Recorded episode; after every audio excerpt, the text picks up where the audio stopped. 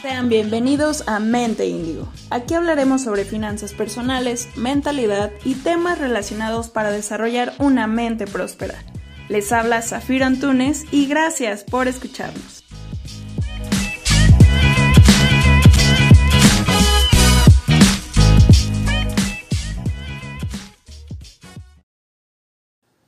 Hola, hola, espero que estén teniendo un día productivo y alegre. El día de hoy vamos a platicar sobre los tres niveles de realidad y cómo nuestros pensamientos influyen en nuestra vida. Sin más, vamos a empezar. El primer nivel de realidad es lo que en realidad está ocurriendo. Es algo tangible y comprobable y que todos estaríamos de acuerdo, por ejemplo. Si yo observo por la ventana y veo que está lloviendo, las personas que estén conmigo en ese momento podrían comprobar que efectivamente está cayendo agua del cielo. Esto es una realidad de primer nivel, que también se le conoce como nivel descriptivo, porque nos limitamos a describir lo que está ocurriendo.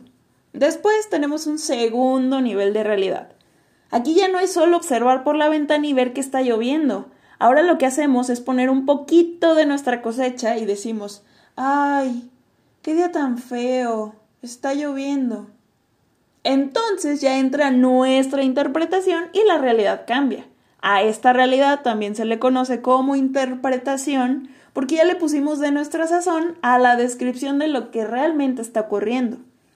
Bien, ahora vamos con el tercer nivel de realidad. A este nivel de realidad también se le conoce como alucinación y es la interpretación de la interpretación. Así que en este nivel ahora digo, ay no, está lloviendo. Cuando llueve me siento tan triste o incluso nos podemos ir todavía más a fondo y decir, no puede ser, está lloviendo, yo que tenía tantos planes para hoy, el universo me castiga, todo me pasa, etcétera, etcétera. Es decir, es la misma realidad, está lloviendo, pero ya nos victimizamos y desbordamos nuestras emociones cuando simplemente está lloviendo. Muy bien, ahora vamos con otro ejemplo para que nos quede completamente claro. Supongamos que estoy en el trabajo y uno de mis compañeros se acerca y me pide un lápiz. Así que yo tomo ese lápiz y antes de entregárselo, el compañero lo agarra y se va. Esta es una descripción y está en un primer nivel. Segundo nivel, la interpretación. Ay, parece que tenía prisa, me arrebató el lápiz muy feo.